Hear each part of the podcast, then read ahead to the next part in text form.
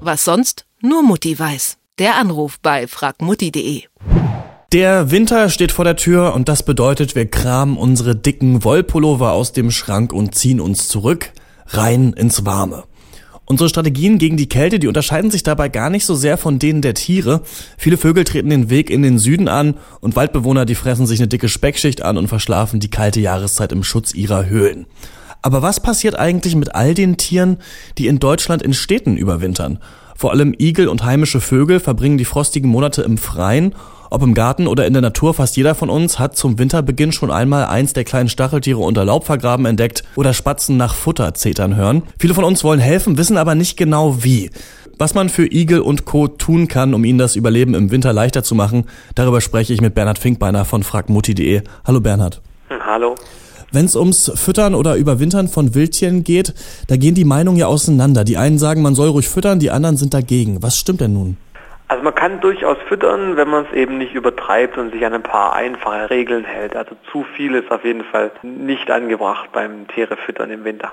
Fangen wir mal bei den Igeln an. Was kann ich denn tun, um denen das Überwintern zu erleichtern? Also Igeln helfen ist relativ einfach. Man überlässt den Garten irgendwann ab Herbst sich selbst. Also dann sammeln sich ja dann so Blätter, Laub und Zweige an und da können sich dann die Igel wunderbar verkriechen und sich ein gemütliches Winternest bauen. Im November sieht man die Igel dann auch noch gerne noch im Garten und da ist dann am besten, wenn man die ungestört lässt denn jetzt sind sie eben noch intensiv auf der Futtersuche, um sich eben Winterspeck anzufressen. Was sollte ich denn da auf gar keinen Fall tun, auch wenn es vielleicht gut gemeint ist? Also man sollte Igel auf jeden Fall nicht mit einem Schälchen Milch oder so füttern. Mhm. Das äh, verursacht Durchfall bei Igeln. Das sollte man auf keinen Fall machen. Und man sollte die Igel auf jeden Fall in Ruhe lassen. Also man sollte auch für Ruhe im Garten sorgen, wenn sie dann im Winterschlaf sind. Weil wenn sie dann gestört werden, ist natürlich auch nicht so gut. Also nicht bei mir jetzt in die Wohnung nehmen zum Beispiel? Ja, also das sollte man überhaupt nicht machen. Also das sollte man tunlichst vermeiden, irgendwie Igel mit in die Wohnung Wohnungen zu nehmen. Da hatten wir ganz schön Aufwand damit. Was darf man denen dann denn äh, zu essen geben, wenn sie bei einem im Garten überwintern? Wenn sie jetzt genug Futter finden oder wenn sie gesund sind, dann braucht man denen eigentlich gar nicht irgendwie was zufüttern oder so.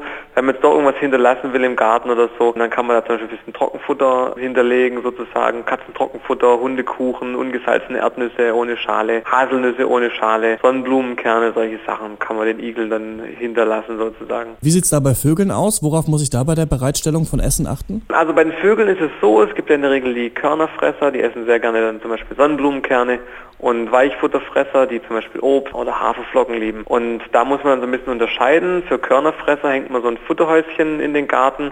Da muss man halt darauf aufpassen, dass halt nicht irgendwie Feinde wie jetzt Katzen sich da irgendwie anschleichen können. Also an einen Ast hängen oder so ist keine gute Idee. Oder irgendwie ein Dickicht oder so, sondern man sollte dann so ein Futterhäuschen irgendwie an der Hauswand anbringen oder an einem Gartenschuppen oder so. Dann können die Vögel gut landen und können ihre Umgebung auch gut beobachten. Und da kann man dann das Futter reintun. Bei Weichfutterfressern ist es ein bisschen anders. Die nehmen ihre Nahrung gerne am Boden auf, also stellt man ja diesen Futterspender in Bodennähe einfach auf. Und da ist es dann halt besonders wichtig, dass die Vögel freie Sicht natürlich auf ihr Umfeld haben. Wenn sie da jetzt irgendwie eine Katze anschleicht oder so, dann sollen die natürlich schneller kennen können. Ja, es gibt ja dann diese beliebten Meisenknödel, wo dann die Körner noch in Fett drin sind, das heißt mhm. nochmal ein extra Energieboost für die Vögel. Da muss man darauf achten, dass sich eben die Vögelfüße nicht in der Verpackung sozusagen verfangen können, in dem Netz. Die können sich ja sonst verletzen. Und allgemein sollte man bei Vögeln noch darauf achten, dass eben die Futterstelle sauber bleibt, damit da keine Krankheitserreger an der Futterstelle übertragen werden können.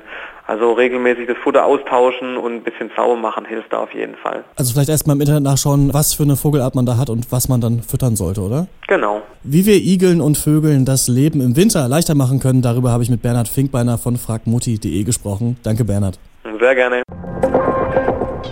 Was sonst? Nur Mutti weiß. Der Anruf bei fragmutti.de